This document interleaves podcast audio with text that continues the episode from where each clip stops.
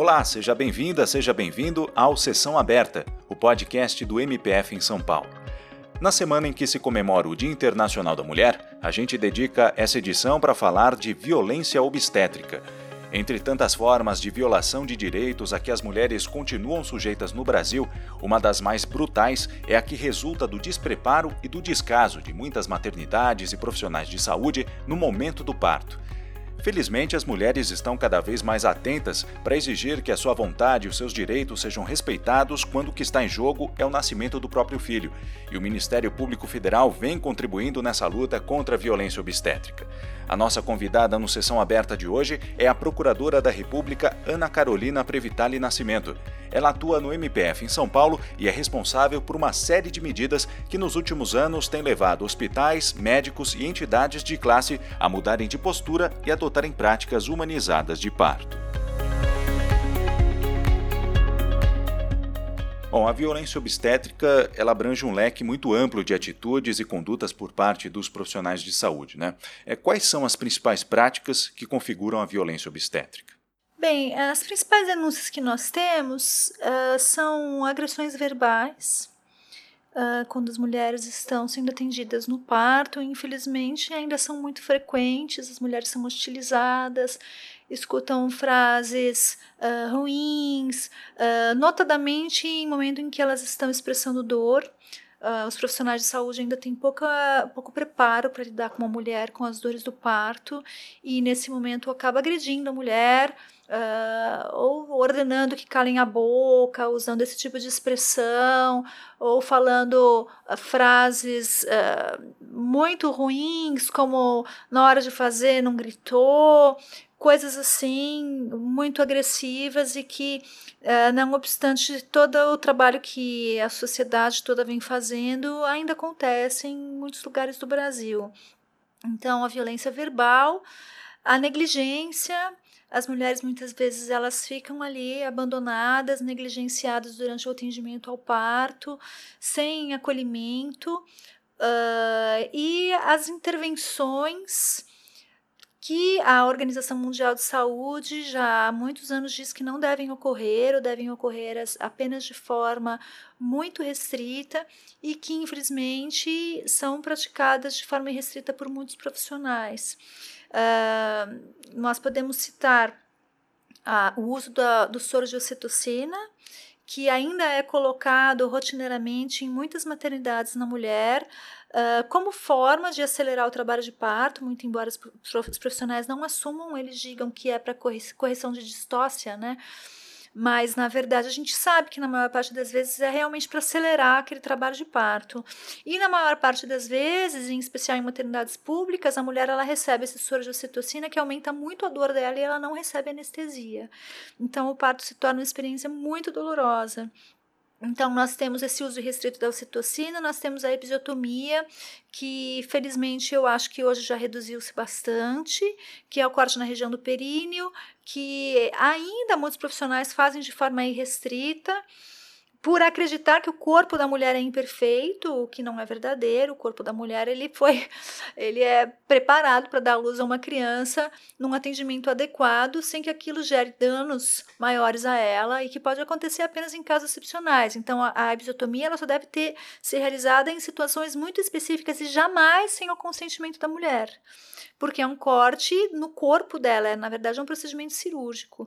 E uma das práticas muito frequentes da violência obstétrica é a mulher que é cortada e sem consentimento, sem, sem isso ser conversado com ela antes. E muitas vezes ela só se dá conta do que aconteceu quando ela já está sendo costurada. Ou mesmo depois, quando ela chega no quarto, que ela percebe que houve ali um corte e, e uma sutura. E então, a episiotomia, a ocitocina, manobra de Christeller ainda é muito frequente, que é a pressão na barriga da mulher com, com o antebraço. Muitas vezes os profissionais de saúde sobem mesmo na barriga da mulher para empurrar o bebê. E muitos ainda fazem de rotina, não sabem atender parto normal, sem o uso da manobra de Christeller, que é extremamente dolorosa e perigosa. Uh, é sabido que pode lesionar a mulher, causar ruptura uterina e danos sérios em bebês. Né, até mesmo a morte, e que acontece por falta do preparo do profissional, que deixa aquela mulher numa posição de litotomia obrigatória, que também é algo que não deve ocorrer, as posições verticalizadas precisam ser mais incentivadas, porque quando a mulher está numa posição verticalizada, o bebê ele conta com a força da gravidade para sair do canal de parto, então dificilmente é preciso que se faça qualquer tipo de pressão na barriga dessa mulher. Então, a manobra de cristaleira ainda é muito frequente. Aqui em São Paulo, nós temos um posicionamento já do Conselho Regional de que ela é um procedimento proscrito, não deve acontecer. Então, nós trabalhamos bastante aqui em São Paulo para que os profissionais não, não usem manobra de cristaleira. Uh, nós temos ainda o desrespeito à lei do acompanhante. Muitas maternidades uh, ainda impedem que a mulher leve o seu acompanhante, seja o marido, seja alguém da família, quem ela escolher. É, não obstante essa legislação já esteja já em vigor há tantos anos, as maternidades em geral alegam que não tem espaço para esse acompanhante ficar, o que também é algo completamente é uma desculpa descabida e que não se pode mais ser aceita, porque já há muitos anos que é regulado o funcionamento dos serviços obstétricos e as maternidades já tiveram tempo para se adequar. Essas adequações muitas vezes elas são simples, elas podem ser feitas com cortinas. É, o que a gente nota é que na verdade há uma falta de vontade mesmo em melhorar as maternidades, né? Então aí vem essas desculpas que a gente não aceita mais. Uh, nós temos também a questão da, do, do, do parto, da via de parto imposta, né? Então, isso pode se dar tanto uh, pela imposição de uma cesariana, quando não precisava dessa cesariana e, quando, e, contra o desejo da mulher, que é o que mais acontece no Brasil, porque nós somos, uh, em números absolutos, o campeão mundial de cesarianas, né? Então, o que mais acontece no Brasil são mulheres que queriam o parto normal e que não o têm, porque os médicos acabam induzindo essa mulher uh, a um parto cirúrgico e expondo essa mulher a mais riscos, né? De vida e os seus bebês também. Então, é uma grande violência. E nós temos também aquela mulher que realmente precisava da cesariana porque tinha um problema, não podia efetivamente ter o parto normal e que é negligenciada no atendimento que não tem a cesariana. Então, todas essas são formas de violências e a gente vê que ainda acontece muito em vários estabelecimentos do país todo, né? Uhum, quer dizer, no momento que deveria ser de plenitude na vida da mulher, é, acaba se tornando até mesmo um episódio traumático, né? É, muitas mulheres elas ficam realmente com traumas, traumas físicos, né? Uh, porque muitas sofrem realmente é, danos corporais, né, com o que pode acontecer no parto. A episiotomia, por exemplo, ela pode deixar lesões na mulher. Existem mulheres que é, sentem depois dificuldade na, na sua vida sexual até pelo resto da vida. Uh, tem as cicatrizes, né, que ficam tanto na cesariana quanto na episiotomia. Uh, tem rupturas uterinas, tem bebês que morrem. Infelizmente acontece muitos casos que, de, de óbito, tanto das mulheres quanto bebês. Nós sabemos que há muitas mulheres que são uh, internadas em UTIs e bebês também em razão de partos cirúrgicos que não, não deveriam ter acontecido o índice é muito elevado e então há, há, risco inclusive de vida, né, num atendimento inadequado e violento. E há também os traumas psicológicos que ficam. As mulheres elas elas guardam assim com muita tristeza, né? Uh, relatos de negligência ou frases ofensivas que foram ditas a elas no momento do parto, elas guardam com muita tristeza. O que, que é interessante é que muitas vezes também a mulher ela foi vítima de uma situação violenta e ela não se deu conta disso. Porque a gente vive ainda, e eu espero que isso cada vez mude, numa sociedade que acredita que o parto é uma experiência ruim, é uma experiência dolorosa. Porque os relatos são, né, a gente escuta as pessoas falando, nossa, como eu sofri no parto, nossa, aconteceu outra coisa com meu filho. Então a gente escuta muitos relatos ruins de parto. E, e tem aquela coisa que vem ancestral mesmo, né, do parirás com dor. Então, a mulher ela acaba se conformando com aquela experiência ruim. Com o avanço do trabalho que nós fizemos e a sociedade como um todo de divulgar o que é a violência obstétrica, muitas vezes aquela mulher, ela escuta eh, uma notícia sobre aquilo e ela fala: "Nossa, agora eu entendi, aquilo que aconteceu no meu parto que me deixou tão chateada e que até hoje eu sofro quando eu penso, não foi uma coisa adequada, não era para ter acontecido, aquilo foi errado. E aquela mulher muitas vezes ela se surpreende, né? Porque ela fala: "Nossa, eu sofri violência obstétrica e só depois de tantos anos que eu fui perceber". Mas é um despertar da consciência. E isso é muito importante, porque essa mulher, ela é mãe, ela é ou pode ser uma avó e ela precisa efetivamente ficar consciente para que ela também possa né, alertar as pessoas, conversar com as pessoas. É uma, é uma divulgação de interesse social mesmo. Né? Eu, inclusive, acho que a, a, o parto, o que é o parto, precisa ser mais enfatizado nas escolas, né? É, é, é não sei se numa aula de biologia, em que matéria que poderia ser dado, mas é preciso ter que, que as meninas aprendam sobre parto, sobre quais são os procedimentos que podem acontecer no parto, quais as recomendações da Organização Mundial de Saúde. Porque nós temos a Organização Mundial de Saúde já há muitos anos trabalhando com isso e que reconhece né? Todas as formas de abuso e desrespeito no parto. E que diz quais são os procedimentos adequados que devem ser incentivados e que não devem ocorrer. Então, a divulgação da, do que é a, a, violência obstétrica e do que é o atendimento adequado no parto, ela é muito importante para que as mulheres, né, que são uh, as, as afetadas nessa situação toda, possam exigir e cobrar as mudanças, né? Denunciar quando elas, elas forem vítimas, então para isso elas precisam reconhecer e agirem antes, né? Para que elas não tenham, então, todos é, esses traumas, esses problemas, né? Que podem acontecer nas suas vidas e nas vidas dos seus filhos. Uhum.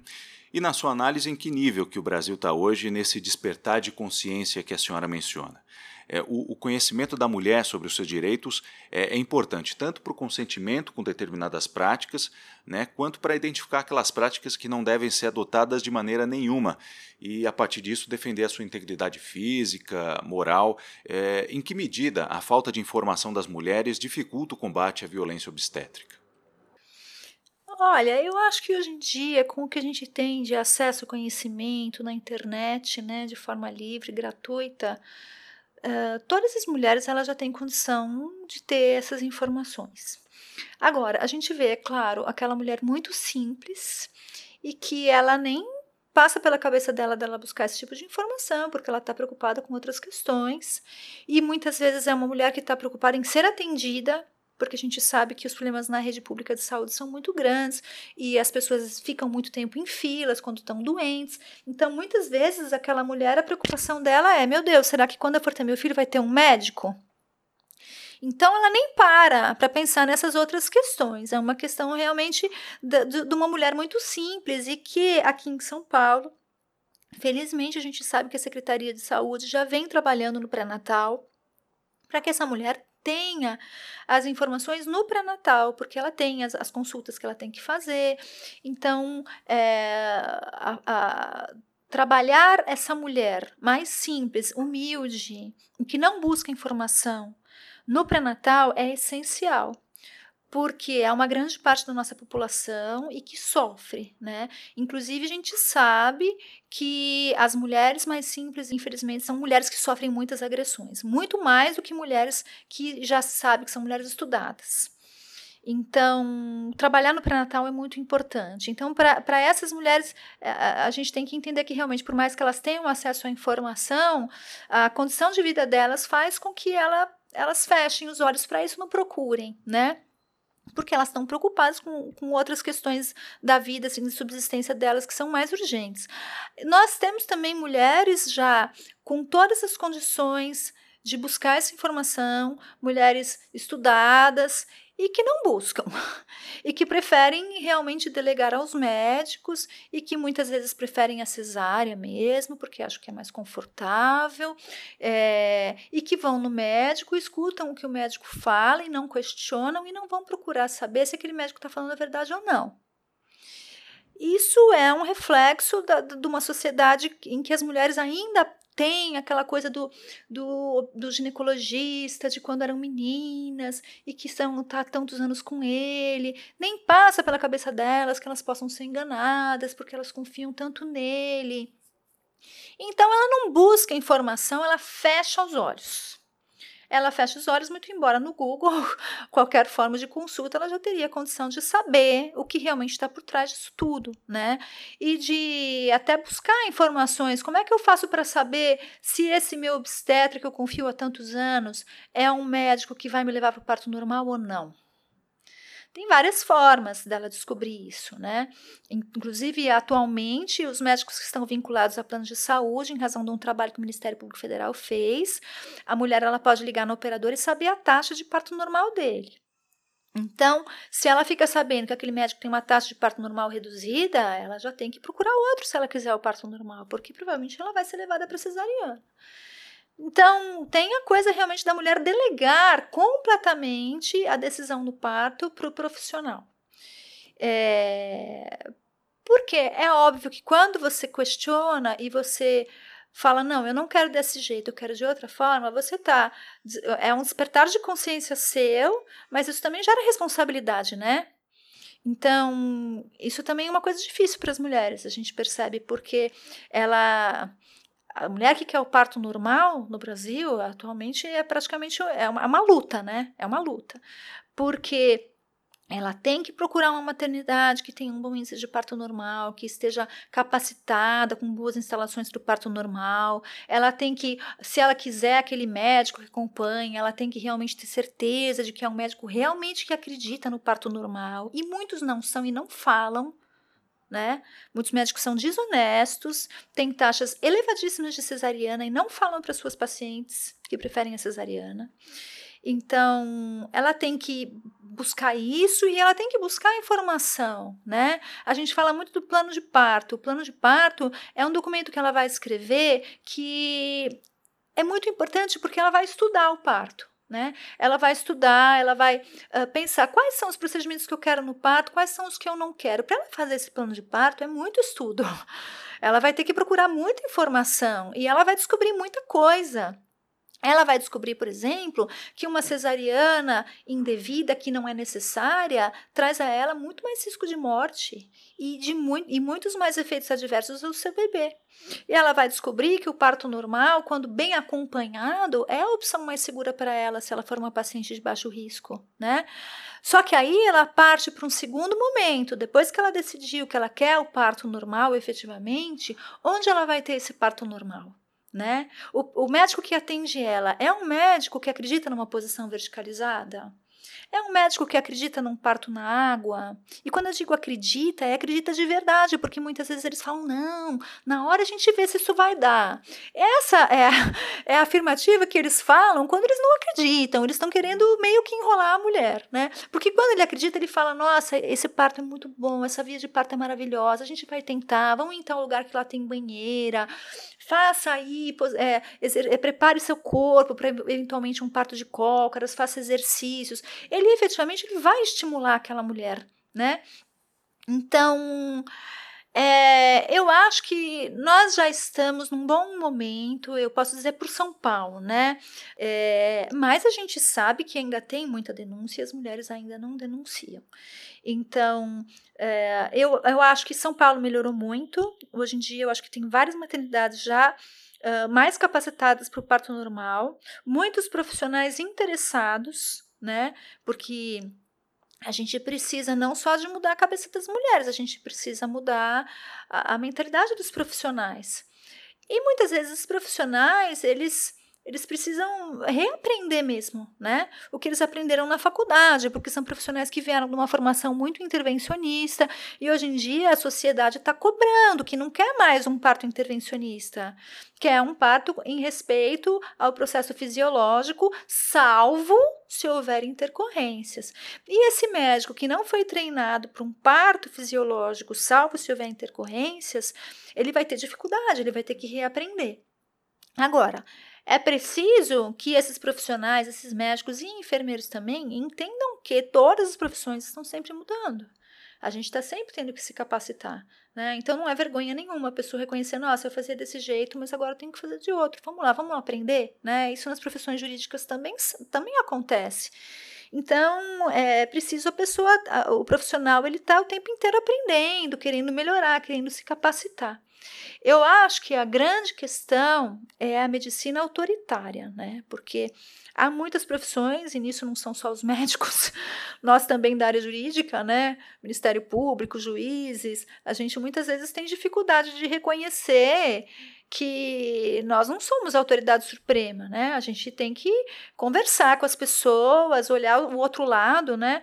E, e, e o parto, ele é um momento fundamentalmente da mulher, ele é uma experiência cultural, ele é uma experiência pessoal da mulher, uma experiência familiar, e ele tem que respeitar, ser respeitado acima de tudo como como nesse contexto. O parto ele não é uh, uh, nós não estamos tratando de forma determinante com mulheres doentes incapacitadas que não podem conversar e participar das decisões. Não são mulheres capazes e são mulheres na sua grande maioria saudáveis. Então é uma medicina diferente daquela do, do, do, do doente né que precisa ali do médico decidindo por ele porque ele está incapacitado.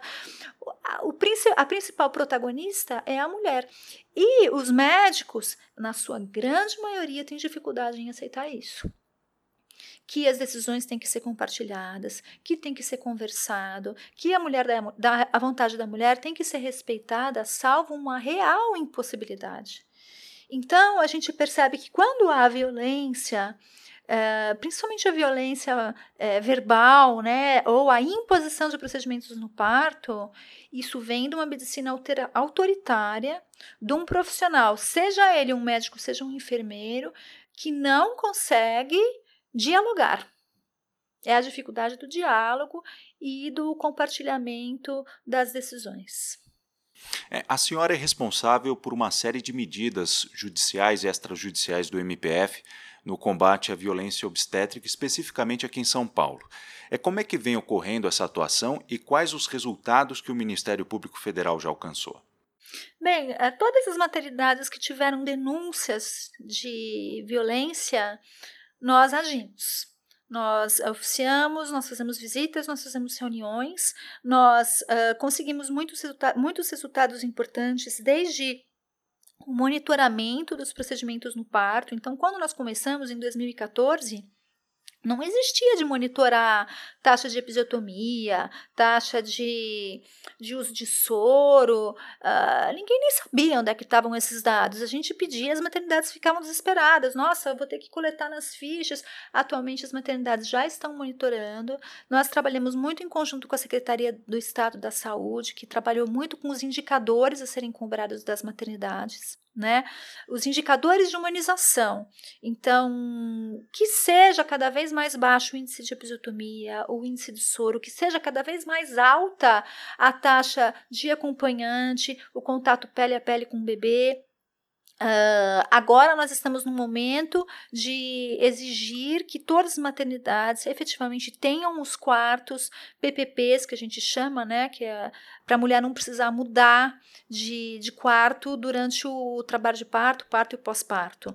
Isso é uma recomendação que está na, na, na, RDC da Anvisa, né? Então nós estamos trabalhando porque as maternidades efetivamente elas recebam os recursos para que elas tenham possam fazer reformas quando preciso, uh, capacitação de profissionais para que eles tenham cursos, mais fóruns, encontros, discussões entre profissionais, isso é muito importante. Então, foram ações tanto individuais em maternidades denunciadas, quanto coletivas em relação a trabalhos da Secretaria de, de Saúde para a melhoria dessas maternidades. Né? Eu acho que nós avançamos muito. Hoje em dia, depois que nós iniciamos o inquérito civil aqui em São Paulo, que foi o primeiro inquérito civil de violência obstétrica no Ministério Público Federal, nós começamos a receber denúncias em várias outras cidades e estados. Então, atualmente, nós temos muitos colegas engajados na matéria que estão se dedicando Brasil afora né? Fazendo aí trabalhos muito importantes. O que eu sinto ainda é muita dificuldade com os médicos, com os conselhos de saúde, porque a cada momento eles tentam de alguma forma cercear a liberdade e autonomia das mulheres, de várias formas, tanto das mulheres quanto dos profissionais que estão caminhando no atendimento ao parto humanizado. Então, são resoluções ilegais que a cada hora aparecem aí nos estados e que nós estamos tendo que ir à justiça questionar, como proibição de plano de, de plano de parto, proibição de parto domiciliar, o que não pode acontecer, porque a mulher tem o direito legal e constitucional de escolher onde ela quer dar à luz. E o médico tem o direito uh, legal de exercer sua profissão conforme os ditames da consciência dele. E um, um parto domiciliar bem acompanhado e assistido, ele é perfeitamente seguro. E a gente vê tentativas dos conselhos regionais de medicina em vedar esse, esse, esse trabalho, a escolha da mulher ao, ao parto domiciliar. Uh, a gente vê muita restrição a, ao compartilhamento do trabalho com os enfermeiros o que está muito errado e ilegal, porque os enfermeiros eles têm autonomia para atender um parto de baixo risco integralmente sem os médicos. Só que os médicos, grande parte deles, não aceita isso e não divide as decisões com os enfermeiros quer atuar em partos de baixo risco, e aí que está o problema. Porque nós sabemos, e isso pelos países que têm taxas reduzidas de cesariana, que os índices de parto normal eles só aumentam quando os enfermeiros podem atuar nesses partos normais com autonomia. Autonomia não é o médico ficar entrando ali na sala para ver se está demorando, se está tudo bem. Não, é o enfermeiro. O enfermeiro ele tem a capacitação legal de analisar se aquela mulher apresentou alguma intercorrência durante o parto e precisa do médico e ele tem que encaminhar. O que a gente vê no Brasil é o contrário: é o médico o tempo inteiro supervisionando, não quer que o enfermeiro atenda sozinho, quer atender em todos os partos, só que não reconhece que não tem condição de atender tantos os partos. E tanto não tem que encaminha mulheres de baixo risco para cesariana. Então tá tudo errado isso, né? Então, atualmente nós estamos ali aí num embate muito grande Brasil afora, com os conselhos uh, regionais de medicina, Conselho Federal de Medicina também, temos uma ação contra o Conselho Federal de Medicina, e vemos muito pouca colaboração da, desse, desses órgãos, né, o federal e os estaduais, que deveriam estar aí ao lado da sociedade e do Ministério Público, caminhando para atender o que a Organização Mundial de Saúde diz que deve ser feito, mas não, estão sempre contrariamente, uh, estão sempre uh, colocando empecilhos, editando resoluções. Então vamos aproveitar aqui esse espaço, né, para pedir aí aos médicos que trabalhem, né, os médicos que já estão conscientes dessa importante questão, que trabalhem para que cada vez mais a, a profissão esteja aí caminhando ao lado da sociedade, porque esse é um caminho sem volta. Então, é preciso aceitar, né? E os médicos que não aceitam, é melhor mudar de profissão. Porque quando a gente não gosta mais de trabalhar na nossa profissão do jeito que ela tem que ser desempenhada, a gente procura outro caminho. Então fica aqui a minha dica a esses profissionais. Essa foi a nossa conversa com a Procuradora da República Ana Carolina Previtali Nascimento. Eu espero que você tenha gostado desta edição do Sessão Aberta, um podcast produzido pela Assessoria de Comunicação da Procuradoria da República em São Paulo. Muito obrigado pela sua companhia e até a próxima edição.